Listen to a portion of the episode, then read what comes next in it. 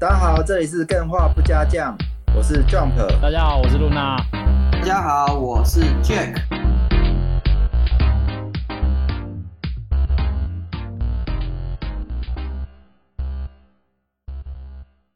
哎，这个礼拜一个大在问啊，嘿，就是我觉得应该问谁都有肯定的答案，就是你买了哦哦哦了吗？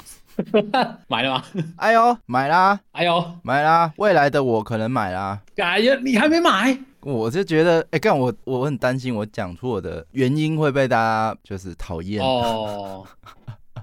为什么可以讲嘛？这个原因是可以讲的。因为我最近好像看到一个新闻，是好像是哪一个制作人不知道说他什么啊？战神呐、啊，哦、好像是战神的制作人说他有一些缺点，但是他后面有补说，哎、哦欸，但是还是很赞的游戏。可是他就被大家泡死。哦 我不知道大家会去会不会可以去挖那个新闻。你先，呃、欸，欸、好，我先我先讲啊。我觉得你花五、哦、五年六年，我不知道几年了、啊。然后，嗯，我我看到画面就是都长一样，然后音效也一样，我就觉得好像 DLC 哦。我就对他就是，我我就有点觉得 DLC 好像没有特别想马上玩呐、啊，就之后有时间再玩就好。哦，你不觉得 D？、欸、可以懂。DLC 感很重吗？哦、你一般续作等个五六年，转变都很期待。哇，画面一放出来，然后呃内容啊、UI 啊、音效什么都不一样。结果这个好像哎、欸、DLC 是不是？大型 DLC、欸、我真的是觉得觉得在 Switch 上面推出这一款游戏是它的唯一的缺点。哦，对啊，呃，这一次它的那个难度我其实没有很喜欢，因为最一开始的时候就拼命的狂死。就是以前你只要打一个那个小小的基地，oh. 你就是大概就这样打过去了嘛。但是在这一次的时候，我通常会死个十来次才会把那个基地打下来，oh. 然后就一直看 you die you die。那工位。其实死我，对，死我觉得还好，这对我来说我觉得还好。但重点是 Switch 的读取速度真的是，你玩过 PS 五啊？你继续说好了。你玩过 PS 五啊？玩过什么？就是用 SSD 做的游戏之后，你会觉得那个读取速度读取久了，你还是会没有那么喜欢。可是我觉得这是他唯一的缺点。你完蛋了啦！你完蛋了啦！这种十十分神作哪容易？没关系，我也不怕，我也不怕泡啊。就是我觉得大家玩久了，可能也会有这种感觉啦。对啊，其实泡硬体蛮客观的啦。而且另另外一个，我觉得它的缺点就是，我不知道他们为什么这么喜欢长招、欸。哎哎。因为他就是把它弄得很像 DLC 的感觉，但是你其实，在玩的时候，你会觉得，看它根本不是 DLC，它是完全超越前作的范畴了。哦，真的是很厉害。对，好，那是值得体验。对，你都说不像 DLC 了，虽然看起来像不像。对啊，他那我有看到他的访谈，就是。它很多音效都一样，然后我后来才知道他们是故意保留的，因为我一开始也在想说，你为什么连这些音效都要一样？可能一两个萨达传统音效可以一样就好，但是你有必要连那些什么煮饭啊，然后攻击？对啊，我感觉好像回到以前在玩游戏，对啊，以前。可是我后来发现这是有必要的，因为它加的东西太多了，然后你有一些延续以前的东西的感觉，我觉得还是有一点怀念的。氛围出现、哦，好啦，其实我必须讲，我其实大部分原因是因为我穷，一片 一千八百多块，哦、哇，那个，所以你看，人就是买不起的时候都会想理由，欸、然后、哦、DLC 不想买，真的。不要去面对这个你有、你买最中肯的理由，还没完，嗯，哎、欸，那你有觉得 DLC 味很重吗？我还没玩呢，哦、还没完。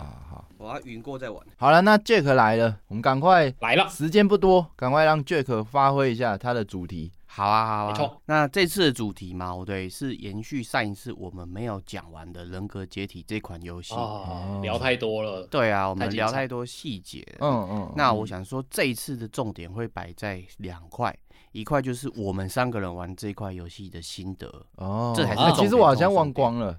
哦，没关系，很多时候我们聊着聊着，你就会想起来。啊，对，中肯。第二个就是嘛，对，这款游戏上次我留了一个伏笔，也是悬念。哦，它到底要克服什么东西？然后这些东西是不是会影响到它后续的发展？哦，对，好奇。那我们就先进入我们第一个趴的主题，就是我们的游玩心得。嗯，对，那我问一下，说，特别是 Jump 啦，嗯，Jump 是没有玩过克苏鲁系的。游戏嘛，就是那种克苏鲁呼唤，嗯、然后有啊，一定玩过克苏鲁元素，但我不确定完整的真的克苏强调克苏鲁的，我不知道有没有玩呢、啊？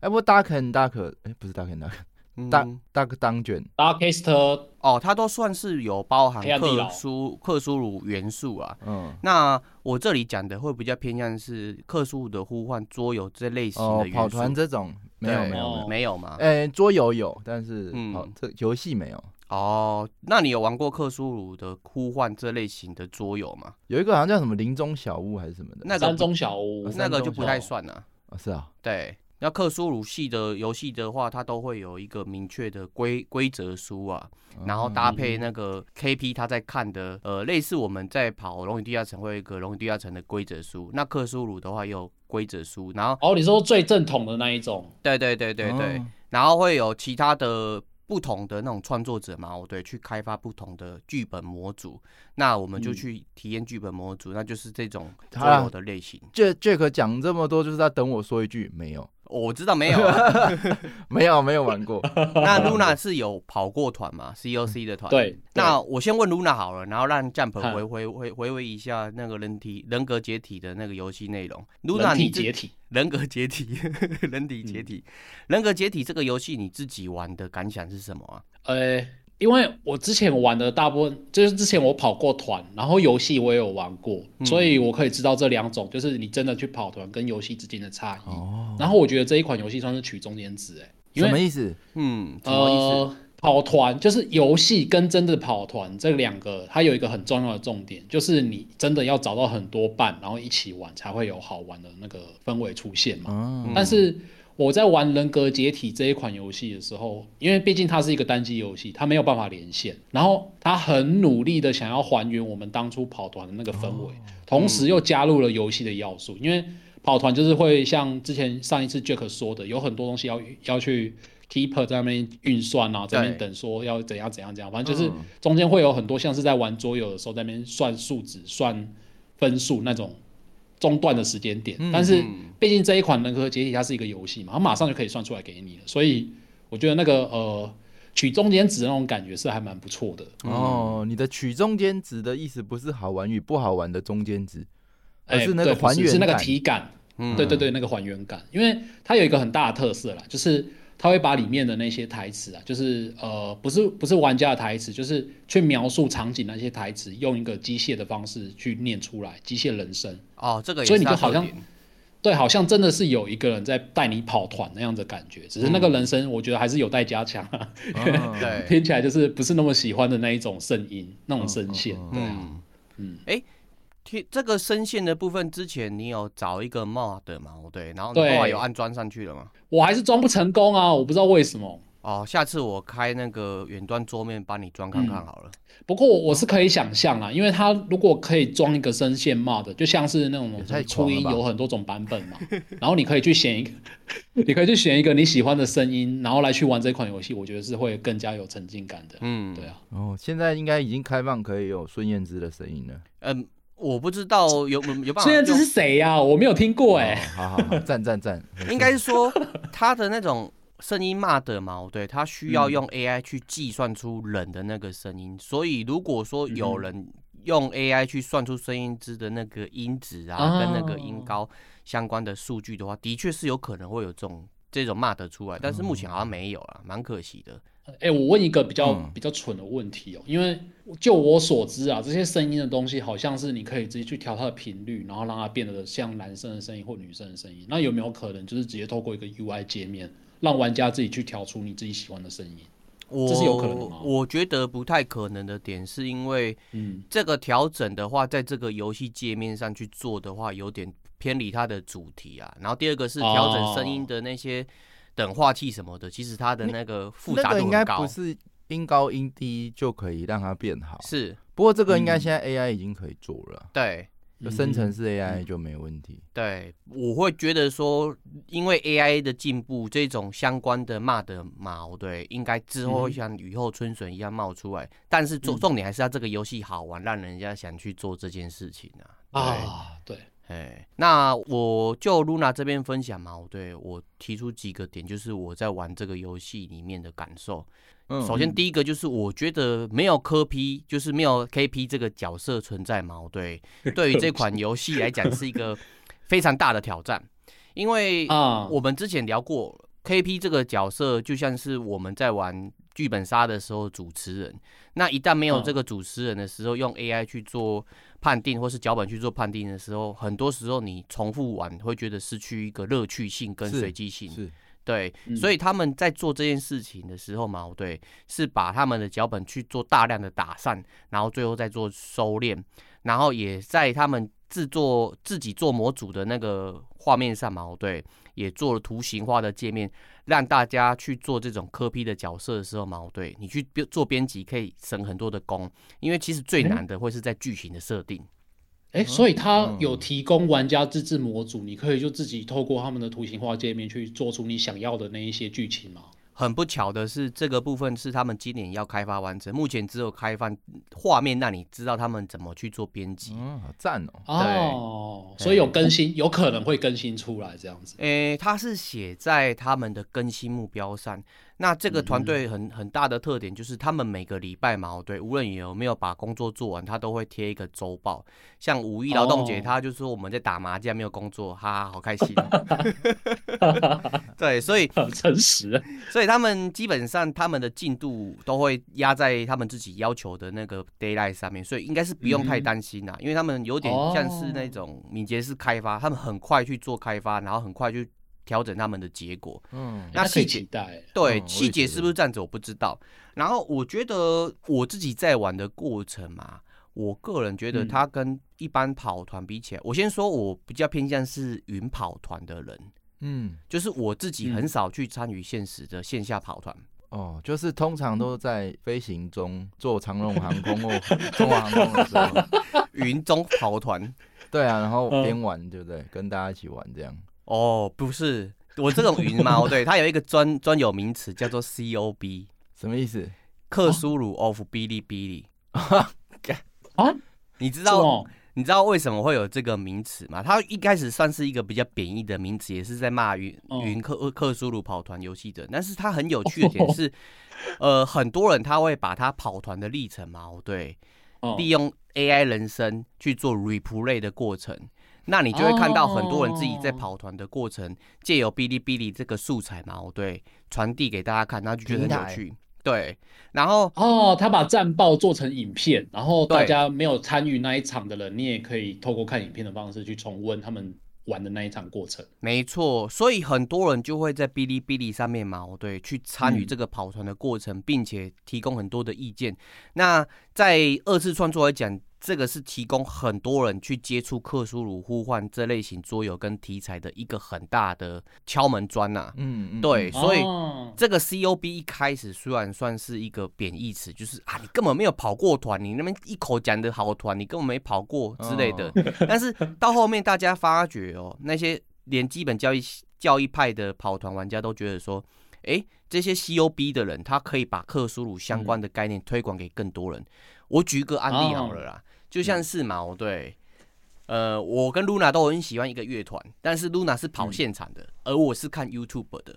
那我天天都在跟他讲说，这个团好帅、好屌，我超爱他。但是他心里想说，看你这个 poser，对你根本没有去啊，你根本爱他爱什么鬼？对，类似这种概念。对，我觉得还好啦。最近不是选总统吗？嗯，那候选人他们也都云总统啊，自己都没当过啊，不是一样。这可以比吗？那你这样讲，是不是当过的连任一定会上的概念会比较大啊？呃，看起来是啊，哪一个没连任？我不知道哎、欸。对。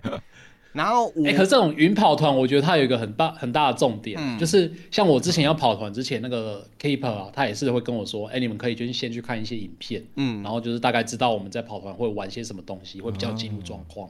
对，没错，啊、因为大部分他们 replay 的过程，我不知道啦，有可能他们会把一些比较夸张的部分，嗯、例如说甩到大失败，什么叫大失败？就是你甩到九十九、一百之类的。嗯嗯那你可能会会有很很奇怪的现象出现，那科 P 可能就会就玩这些 PL，就是玩家，那这过程是很逗趣戏谑的，嗯，对啊，但是实际上在跑团很多时候是没有那么多的戏剧性的画面出来，嗯，对，所以这些云跑团的人实际上在跑团的时候，他们可能会失望，或者是影响到科 P KP 的那个运筹帷幄啦，嗯，对。那我在讲，其实 Luna 也刚刚有讲到一个点，就是。人人格解体这款游戏嘛，它并不是要全全全部的原汁原味把跑团的东西带出来的原因，是因为在游戏里面，因为少了磕 P，所以我一旦骰失败，我很多时候是直接 game over，嗯。所以它加入了很多的要素，试图让玩家可以降低这个部分的挫折感。嗯，例如说，哦，呵呵我知道我你要讲什么，讲什么？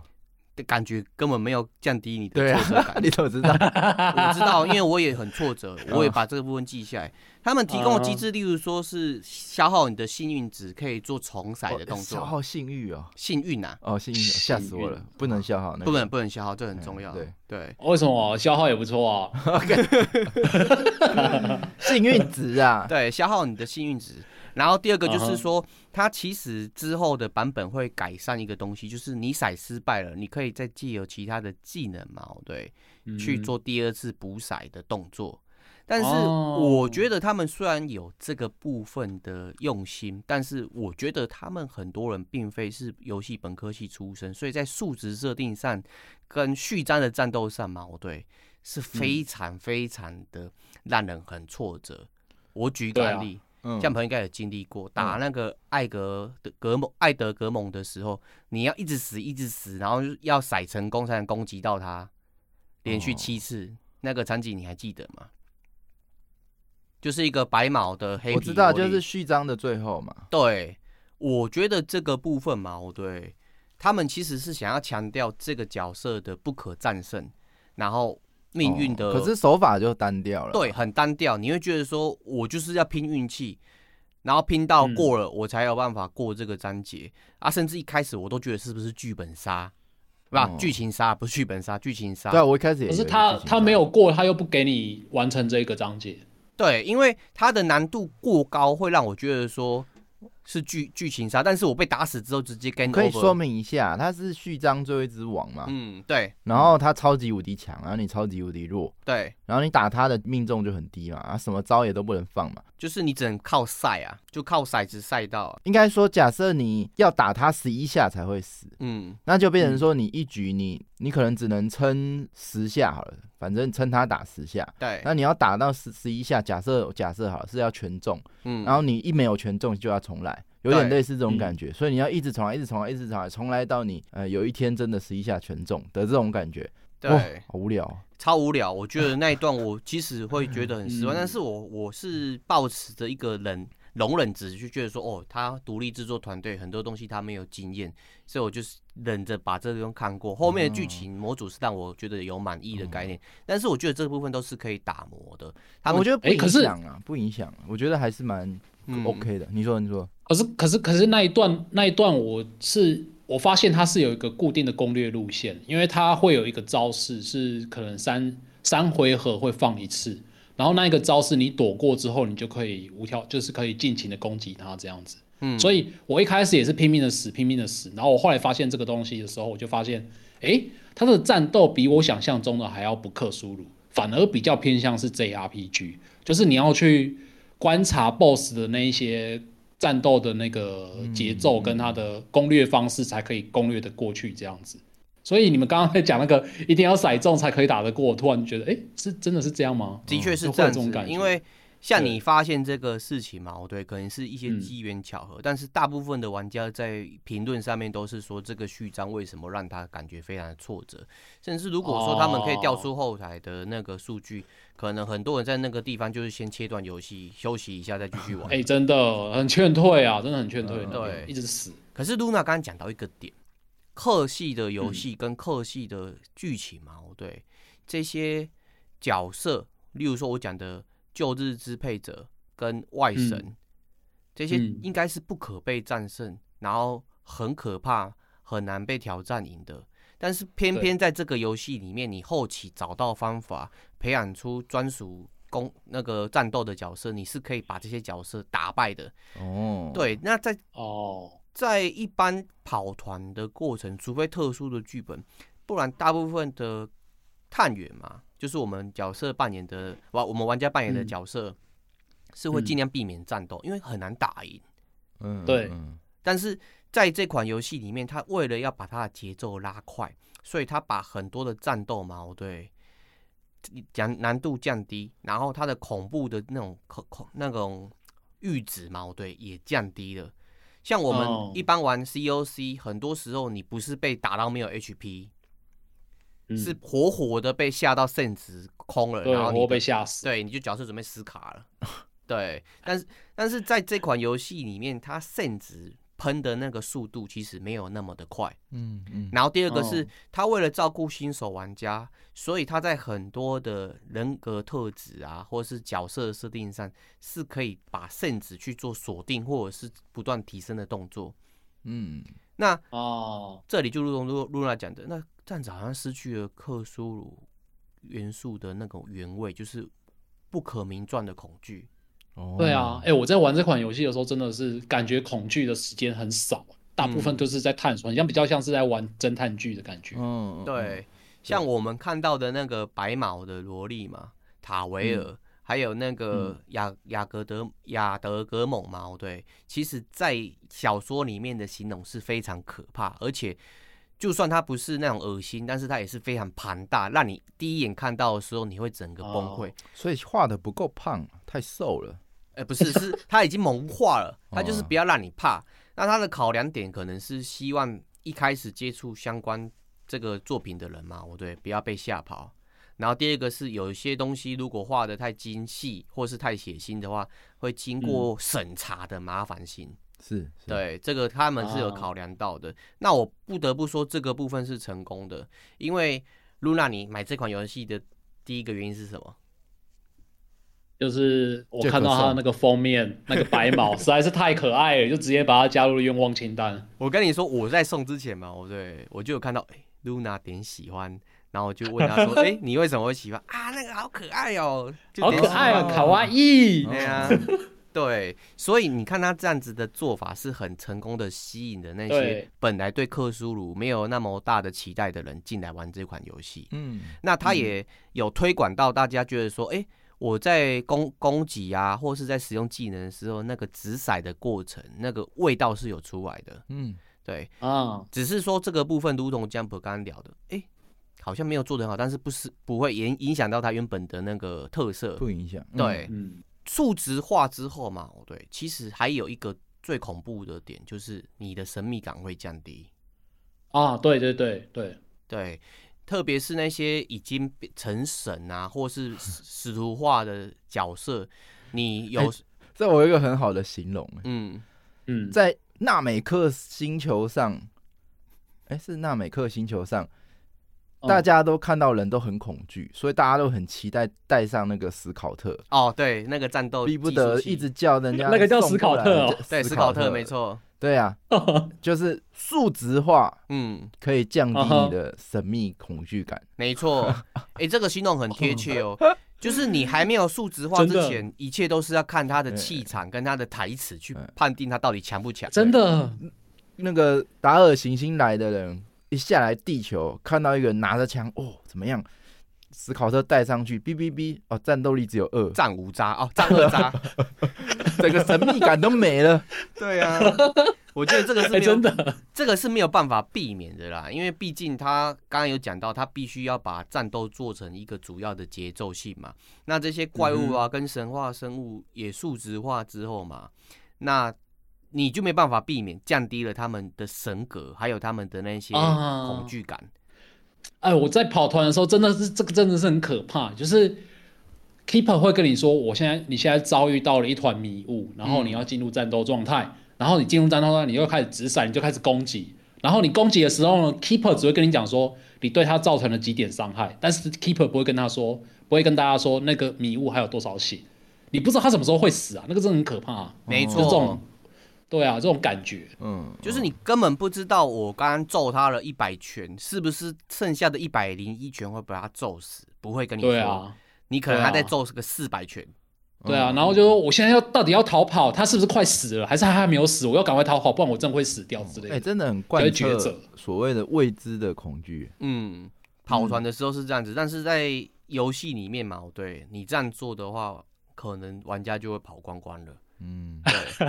因为他会觉得说你在设计这个东西是在是在搞我，就像刚刚叙述的序章最后一个玩，就算是 Luna 刚讲到有特殊的打法，但不是每个玩家找得到，那我们就觉得说你在故意刁难我。嗯，对，哦玩家不需要去理解那么多，我感受的就是一切。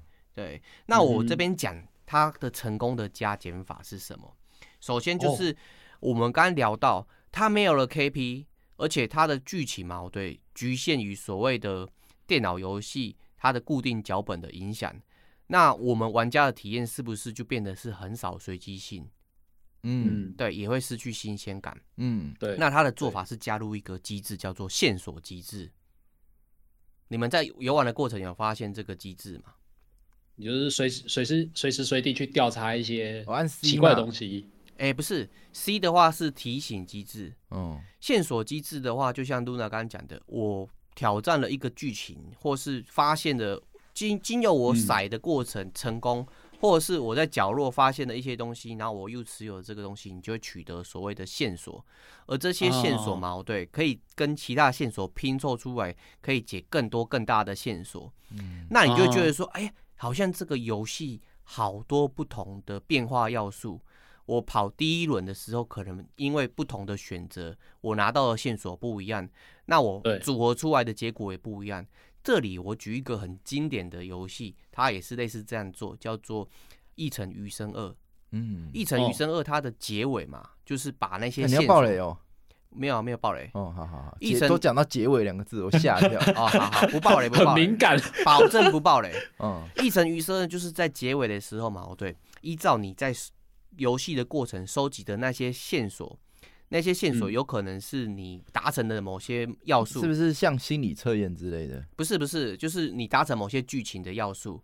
哦，就是心理测验不是都做一题，这题加两分，这题加三分，到结局的时候告诉你你是哪个人格特质的。哦，你这个比较偏向是把这个数值存量化，嗯，但是这边讲的是把这些线索把它向量化，那它就会变成是说很多的向量化。很多的线索拼凑出来的是不一样的局面，有可能是说我救了某某人，再救了某某人，然后最后结尾的时候呈现跟你说这些人的后日谈，那你感觉你在做这些事情的时候，哦、你在拼的是后日谈就对了。对，他异尘余生做的是一个不一样的后日谈，在你呃经营你的角色去跑剧情的过程当中嘛，哦对。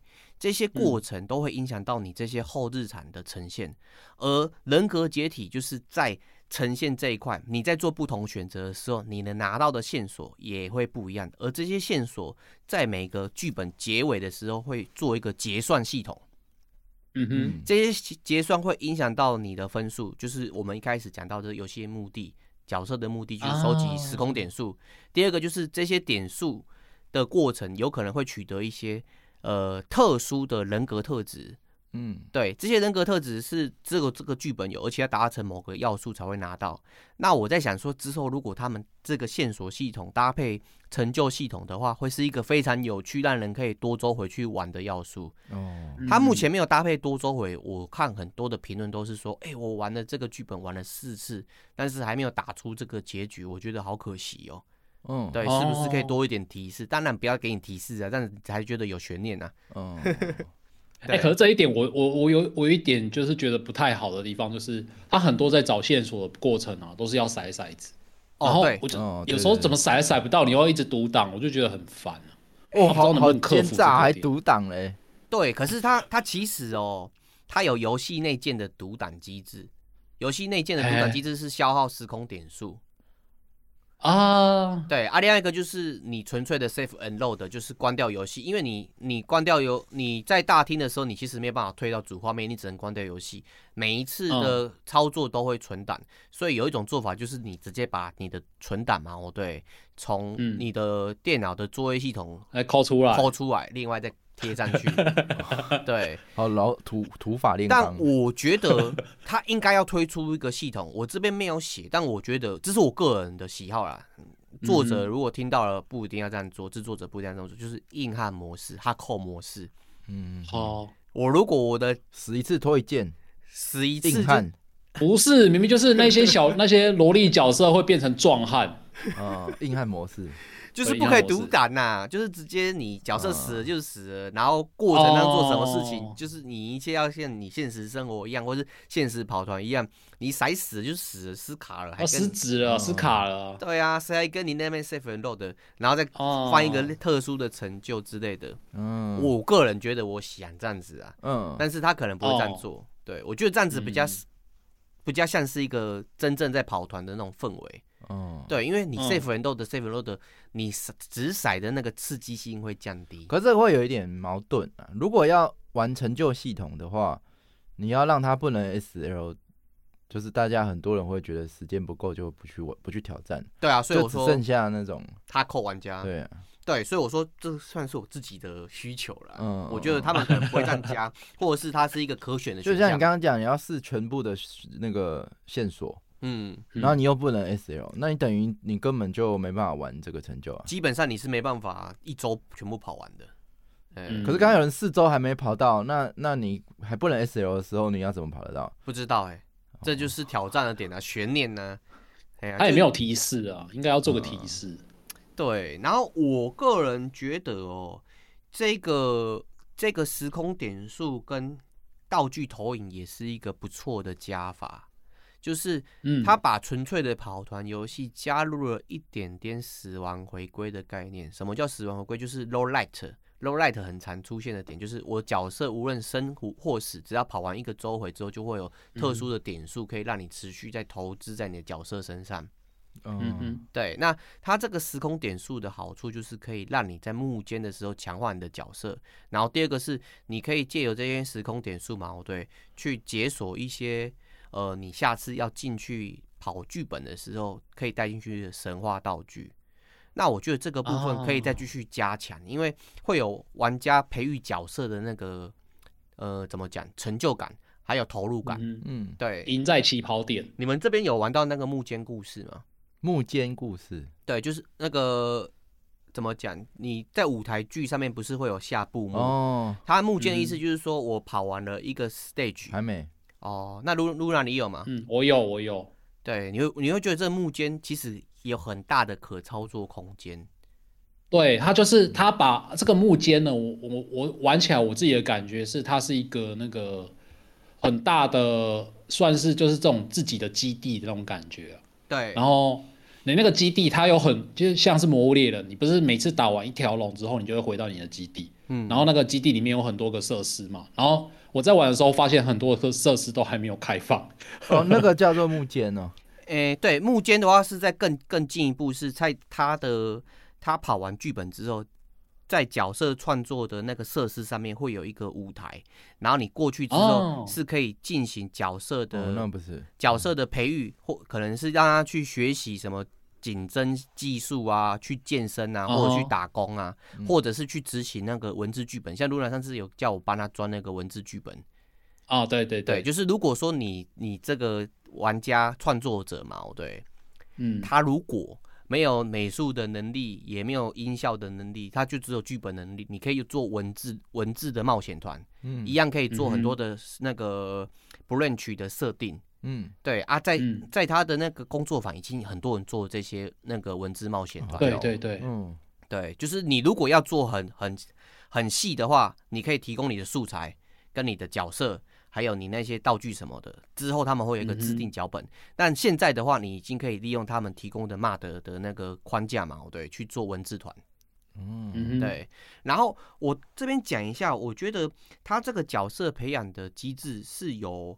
很大的一个怎么讲，有点像在转蛋的概念，就是他如果培育的失败的时候，你可能会获得一些坏的特质。哦，但是这些坏的特质不是永远所坏，就是他可能会借由下一次不同的剧本的时候，嗯，你可能是一个天生金毛嘛，对，被人家鄙视。人际关系很差，嗯、突然有一天你看到你光头的朋友被打死的时候，你就突然爆发，变成超级赛亚人，那就是从沉睡变觉醒，你就可能增加攻击力之类。我举例啊，嗯嗯、那可能不同的剧本怎么去做影响，我觉得这也是后续他们可以去做调整的部分。但是他们已经有把这个机制做出来了，嗯，对，啊、就变成是说，哎、欸，我补充，我补充一下，欸、就是刚刚一直忘了讲到一件事情，就是我觉得这个这个游戏它有一个很棒的特色，就是。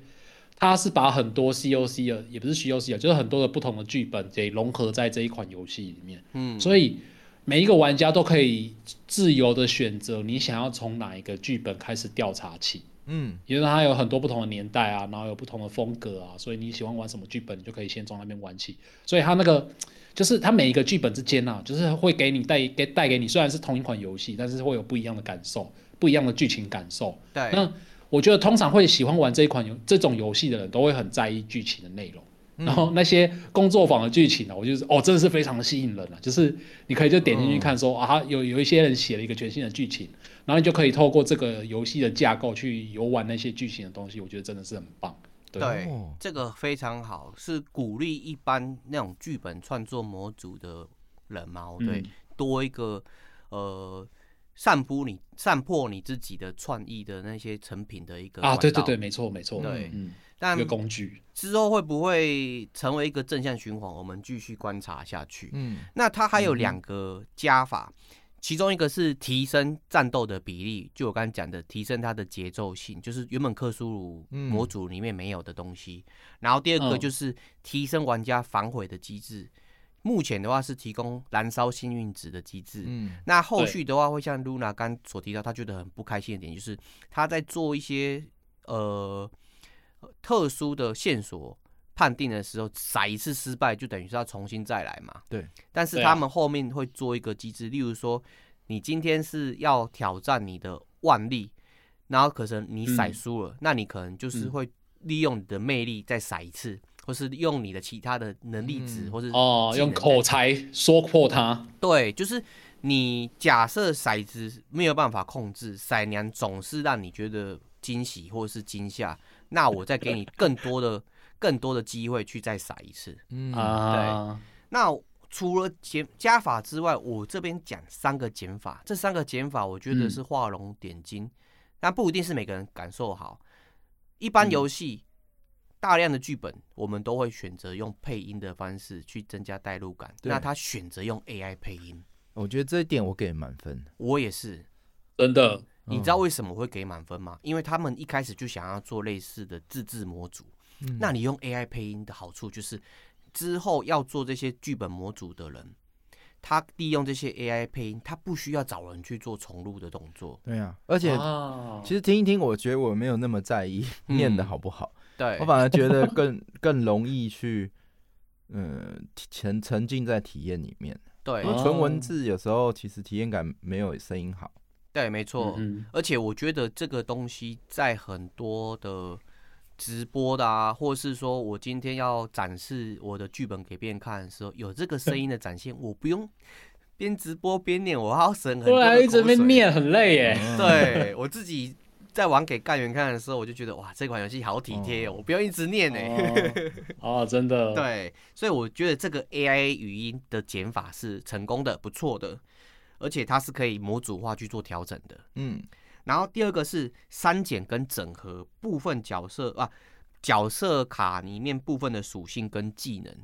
那这个部分的话。嗯我有提供一些参考资料，之前有给那个我我们两位主持人看。那我大概讲一下，嗯、就是原本嘛，对克苏鲁的召唤这个桌游，它的角色卡上面的属性是很多的，技能也很多。嗯，像会计学，或是什么考古学。嗯，那实际上这些东西，呃，在特殊的剧本里面才用到。嗯，那在。人格解体这款游戏嘛，对，他们就把这些东西做浓缩的动作，嗯，把比较次要的属性，把它合并到其他的属性去，嗯，像体型也是浓缩进去，然后 AP 魅力值也是浓缩进去，然后很多的技能，像刚提举到的会计学什么的，也是浓缩进去。嗯、这样的做法是什么？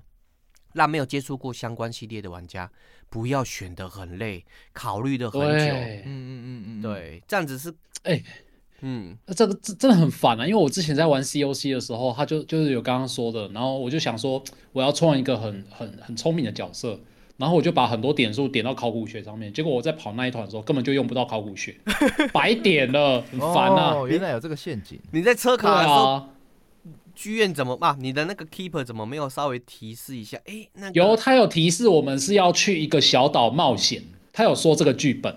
然后我就想说，去小岛冒险应该会有考古学吧？会啊。然后我就点了考古学啊，然后就没有用到啊。是的，他应该在看你车卡的过程，看你点考古学，就稍微提示一下。哎，你可能用不到，你要不要稍微思考一下？当然你要硬点也可以啦，啊、你看你怎么去做使用。对。哎，其实这个点错属性对很多的玩家，我们在玩 RPG 来讲是一个很痛的事情。特别是你已经玩到中盘的时候，才发觉点属性的系统。对，你点错了，然后中盘才跟你说，哎，这个这个角色废掉了，就废掉。我的人，我的人的那个过去的时光也废掉了。但是在说那个 P O E 啊，点错一个就废掉了。但是我觉得克苏鲁相关的游戏有一个好处，应该说这种风格 C R P G 有一个好处，就是你点错，看你怎么用，看游戏的系统能不能去让你点错的东西呈现出不一样的效果。哦，什么意思？就是说，像露娜刚点错考古学，嗯、那如果遇到不错的科批或是一个比较机灵的科批嘛，对，他会随机应变去让他用到这个考古学，但是不会很明显的做。哦、那露娜就会觉得说，我的角色很机很怪、啊、怪咖，但是他总是天生我材必有用。哦，free 哦，对，那这是一个减法。然后第三个就是。他必须要，他必须做，然后也做成功，就是把很多的尾随机拿掉。尾假随机，对，他把很多的尾随机尾随机拿掉。尾随机就是一只鸡一直跟着你。哎，对，我说什么意思啊？尾随机啊，尾随机就是不一定诶，也许是跟一直你一直跟着鸡也是叫尾随机吧。尾随机，对，虚伪的随机啊。到底什么是尾随机？虚伪的随机是什么意思？就是说我们在跑团的过程嘛。很多时候、哦、，keeper 其实会偷偷的做暗骰的动作，就是他不会实际上骰给你看，哦、但在这款游戏里面嘛，对，他把很多的东西这个部分拿掉，为什么？因为他他，他要怎么偷偷甩？keeper 就在你面前，那他去厕所偷骰哦。哎、欸，没有，他就因为他会挡住啊，他会挡住，他会用一个不让你看结果，不是不让你知道他，对他不会让你看他在干嘛。对对对对对，哦、我以为是。不让你你知道他在骰，那怎么 骰出骰出不要声音的骰法？天黑请闭眼，那你还是有声音的。大家戴耳机。你是那个什么那个什么独眼神神眼老九嘛？对不对？你用耳朵听得出来他的点数吗？没有没有，搞错重点啊！所以他把这些尾随机的部分嘛，对，把它暗骰的部分直接放到台面上去做对抗。这个好处是什么？就是玩家知道我所奋斗的目标还差多少，嗯，我所遇到的困难是不是还可以做调整？我觉得这个部分是好的，因为你少了 keeper 这个角色去做这些扮演的动作，那你就必须要做一些减法，把这个角色的特点拿掉。对，嗯嗯，好，可是相对它神秘性也就减低了。是，这就是鱼与熊掌不能兼得的概念。你可能。应该说不是不能兼得，是不能全得。你可以，嗯、你可以抓到一个平衡点，就是我吃五五成的熊掌，再吃六成的鱼之类的。嗯嗯，对。哦、那这个就是看游戏制作者他的火候跟功力啊。嗯嗯嗯，对。嗯、那最后我大概讲一下我这边的心得。哎、嗯，就是我觉得他们有一个东西要赶快做决定，就是版权。什么意思？就是上次最后。上上一集我们最后有讲到的，COC 桌游其实是有限制电子游戏开发的版权。嗯嗯嗯。最近也是很多新闻在讲到所谓的专利权跟版权。嗯。那他们这个东西最好的做法就是把里面克苏鲁的一些要素嘛，对，改名字，拿掉桌游的这个宣传的标语。那不然的话，你之后你再。做宣传或是自媒体嘛，对，就一直提你是克苏鲁的桌游，那你就等着被告。嗯，你卖越多，你就被告被告的越严重。嗯，对。当然，如果你是只卖在华语区，没有卖到那个，我觉得可以告告看。哦，搞不好他根本没有版权。有啦，他他有 license 写在那个。不是每个人都像任天堂的人，他是有，他是真的有版权，他有直接宣告在他的那个混沌元素的那个官方网站上。我有自己去调查，放在那个投影片的那个里面，你们可以去看一下。哎，可是他如果只是用到名词的话，这样也算是侵权吗？哎，这个就是要，这个是他们的筹码，但是真的要打侵权的时候，怎么判定这个侵权的力度？啊、对，对，对，就是双方律师交战的时候，大家的力道。嗯哦、那如果律师够厉害的话，去别人家吃个饭，可能他就赢了。没有，这是我们上一集聊到的。对，那我觉得这个他们要赶快做决策，因为你游戏不是只纯粹只有做，你还要做宣传，你还要做推广。你不把这个拿掉的话，其实对你来讲是很伤的事情。嗯嗯嗯，对，哦、真的。然后这款游戏真的让我重温过往玩 CRPG 的那种乐趣，就是我你不是说云的吗？诶、欸，我还有玩啊。哦，CRPG 会搞混的。其实 CRPG 就是桌游，呃，不能不能这样讲，反正就是角色扮演。神域二、哦，对对对，算 CRPG 啊。然后仙剑奇侠传也算 CRPG。你要直接讲的话。自翻是没错，因为 computer RPG 啊，不是啊，是那个 China，哎、欸，这样讲 不好不好，sorry，没事没事没事，只是讲一个名词而已啊，合理啊，嗯嗯、对，那他这个 CRPG 的乐趣是有点让我回忆起以前玩《一城余生》啊，或是我们刚刚讲的《神域二》之类的，嗯、你做任何的选择都是有意义的，嗯、不一定要玩一定的玩法，对，嗯，然后接下来就是比较算是在。考考不是考试，就是我觉得这些心得是让我觉得不太好的。嗯，首先是序章的教学哦，太艰涩了。我举例来说，就是主角跟尤格尤格索托斯的那两个分身的互动嘛，对，其实有点台词有点偏中二，或是有点偏 A C G。哦，对，的确很 A C G。我觉得这个很小说啊，这个部分我建议他们可以多番参考那些跨圈出去的。作品嘛，对，怎么去做修饰，嗯、一样有动动画的特色，或是 A C G 的特色，但是又不会让人家觉得有一股臭味，不，不能这样讲，会被骂，就是有一股宅味跑出来。我觉得这个是可以调整的，这不是不好，但是你会把你的吸引的人嘛，嗯、对，很局限在一个客群上。然后它的操作跟 U I 嘛，我觉得真的要做改善，特别是在 U I 的体验，很多时候你是不知道到底要怎么去操作这个 U I 的。甚至你要去做一些，例如说操作完然后关闭，哎，找不到地方关闭，嗯，或者说你一般来讲，我按滑鼠正滑鼠的左键嘛，对，是确认，啊，右键就倒退，嗯，很多游戏现在都有，他没有做，嗯，然后也没不支援摇杆，那这块也是让很多玩家觉得很难去体验这个游戏好玩的地方，嗯嗯，对，然后最后我觉得它很多地方。很可惜，特别是在他回合制的战斗策略性，嗯，我觉得他的战斗策略性很低。对，你没有那种敌人的敌人做什么事情，然后我。及早去做一个局，或者是说它有分 BOSS 有好几个 phase 不同的阶段，嗯、然后我可能要做什么不同的调整。它选项很多，我因为一开始会以为哇好像很厉害，对，就后来其实蛮、嗯、无聊的，就固定的打法，嗯，碾压，啊、要么就是碾压，啊、要么就是找到解法。那这样子的策略性太低了，嗯，对，你会觉得我就是在作业，嗯、不是在玩游戏。游戏就是要有挑战，让你觉得说，哎、欸。有一定的难度，我继续玩下去可能会打打赢或是打输，但至少有一个挑战在。那我只要看攻略，或是我玩过一次知道解法之后，就知知道怎么打战斗。那你游戏的很多部分都是以战斗为做一个主节奏，那你的游戏慢慢就会觉得很作业感，很无聊。嗯、那好加在它还没做完，它只有八到十个小时，不然再玩久，这个游戏的分数就降降下去了。嗯，对，因为战斗无聊。对，这个是实话。的然后效果演出，我觉得也很也很有改善空间。嗯，就是在技能，或是说在你战斗的技能的演出，或者是说你进行一个技能判定的时候，你应该要去进行一些脚本的说明，或是做一些特效，让玩家觉得我骰赢了、骰输了，或是骰到大失败了。会有很大的成就感或是经验感，那这个部分是没有的。嗯，我感觉是我在玩一般游戏，你只是把骰子拿出来骰而已。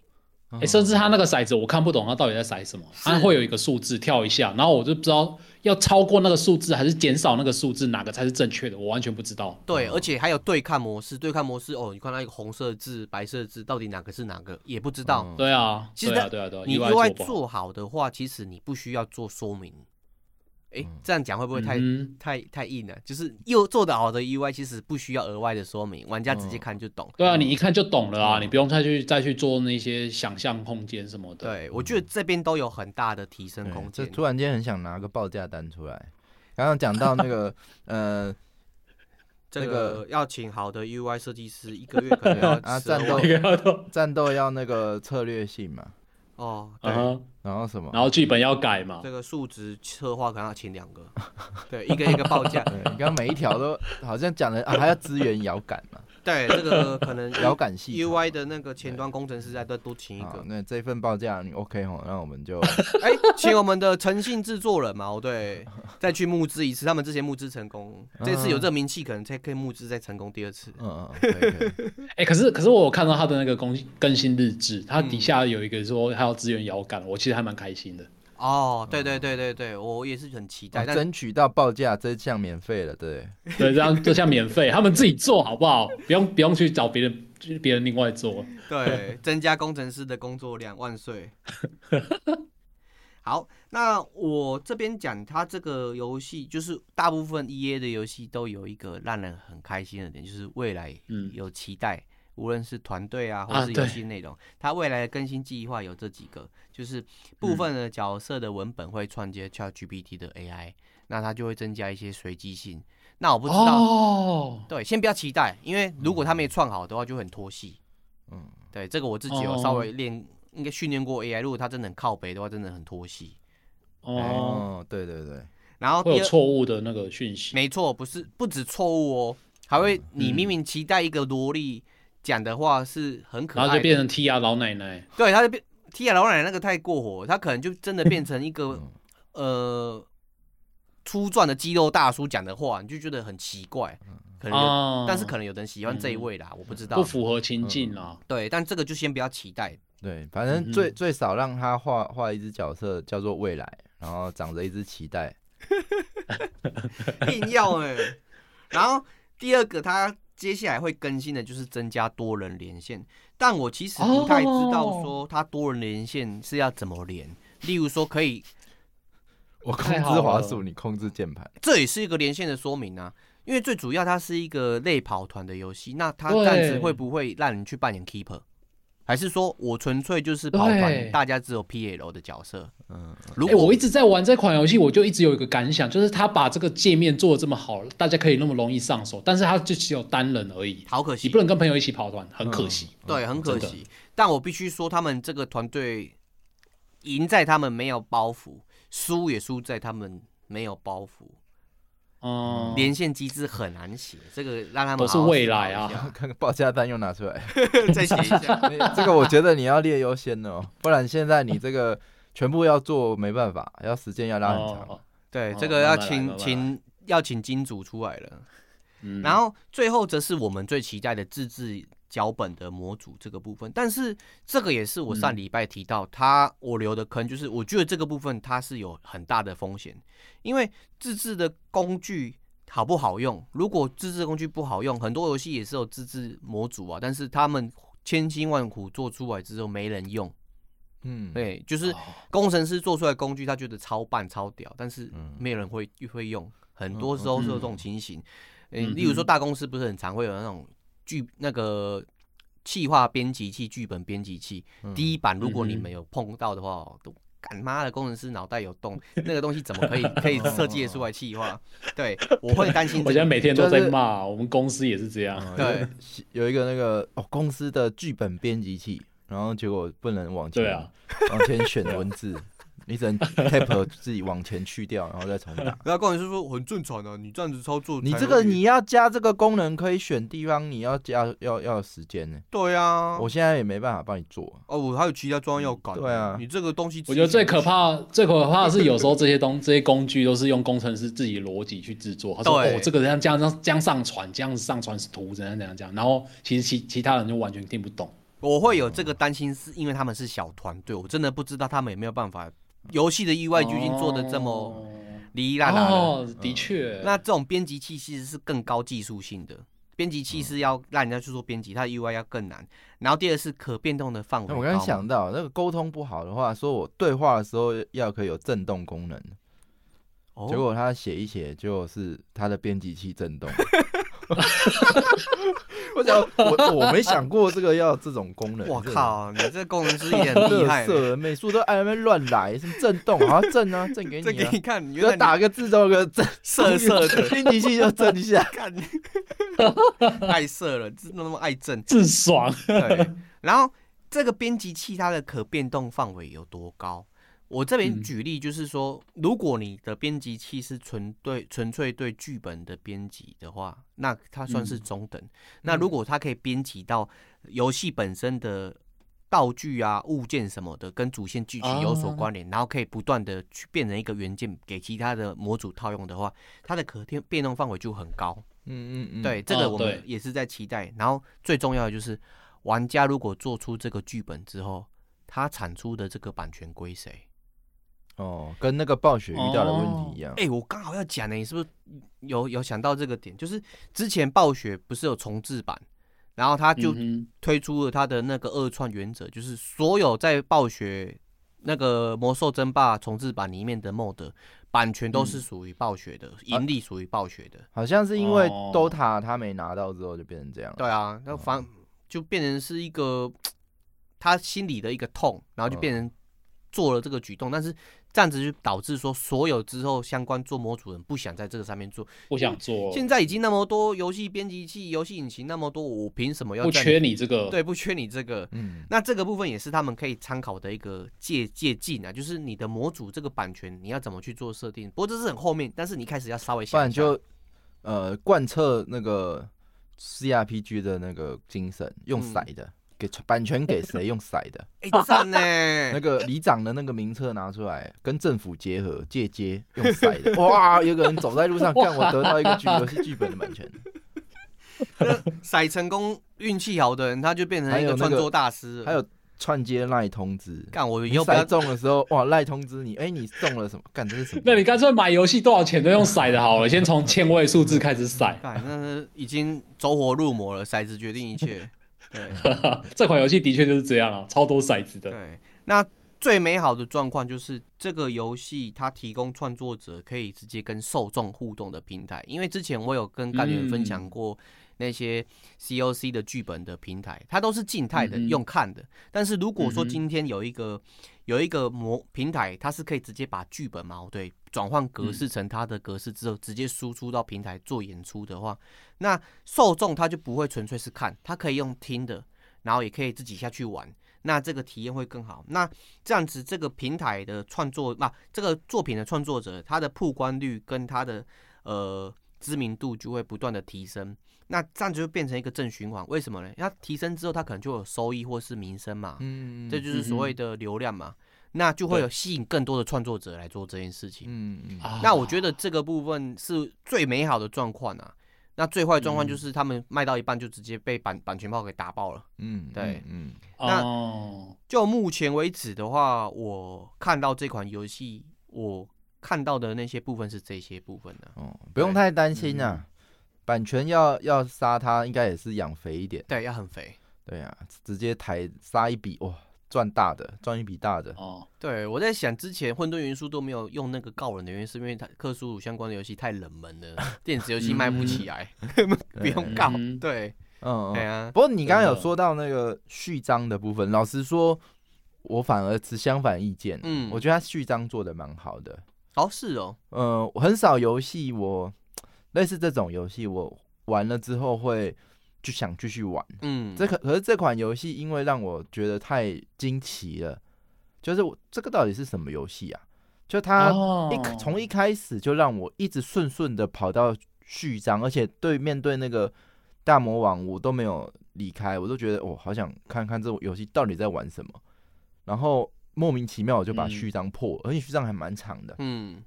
然后就彻底了解这个游戏的很多点，哎，我觉得比起很多那种俗套的游戏，这款游戏非常多创新，嗯，然后我觉得还蛮棒的。不过我没有继续玩，因为我有一个障碍，就是创角。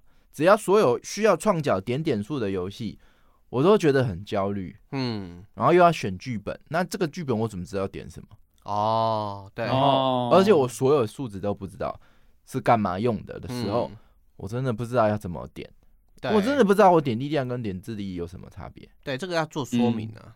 就，哎，我也不知道，就觉得好烦。每次要进去，我就要先创个脚，然后我就进入门槛太高，我也没有继续。我反而对序章我就很喜欢。反而我是对序章抱持需要进步的空间，然后剧本模组觉得它的框架打得好。我觉得序章好玩哦，对我来讲，嗯，真的了解。哎，那噜那呢？你有什么需要补充的部分吗？没有的话，我就是最喜欢他创角，我很喜欢玩可以创角的游戏。然后这款游戏的创角是算是让我蛮开心的啦。就是我当然不知道我要点什么，但是我通常都是直接点资历，我也不想去管它其他的东西这样子。肯定。然后他比较有趣的是，人生缺什么就点什么。哦，对啊，比较笨的人，我想要在游戏里面扮演聪明角色不行吗？OK。对啊，然后还可以选职业，我他那个职业会给我带给我很多对于剧本的想象，因为他有什么。学学者啦，警察啦，医生啊，所以我就会想象说，我玩这个一九八零年代的剧本，然后如果当一个医生的话会怎样？我就去想象说未来会玩到什么东西。那我真的太务实，然后就对，蛮务实的。你只想破关的，破关的那种务实角度，对啊，对，务实的务实的玩家也应该给他一个想象的空间，而不是直接让他没有办法做选择。哦，对，嗯嗯，对啊，期待他后续的更新可以真的更新上去。六月十五好像会再更新一次啊。请大家再期待一下，啊、对，嗯，好，那今天分享《人格解体》这款游戏到这边告一段落。那之后的话，我们频道也会分享一些影片啊，或是一些介绍。嗯嗯，对，之前有玩，那我可能再贴在我们 YouTube 频道上面。可以可以可以，那个真的赞赞赞，嗯，赞。好，那。这边就先跟各位说一声晚安，我们节目到此做结束。啊，白天听了怎么办？晚了。对吼，那跟各位说早安、晚安，大家早安、晚安，午安，拜拜，拜拜。Good day, good night, good afternoon。不知道早安、晚安怎么办？那就安安呐。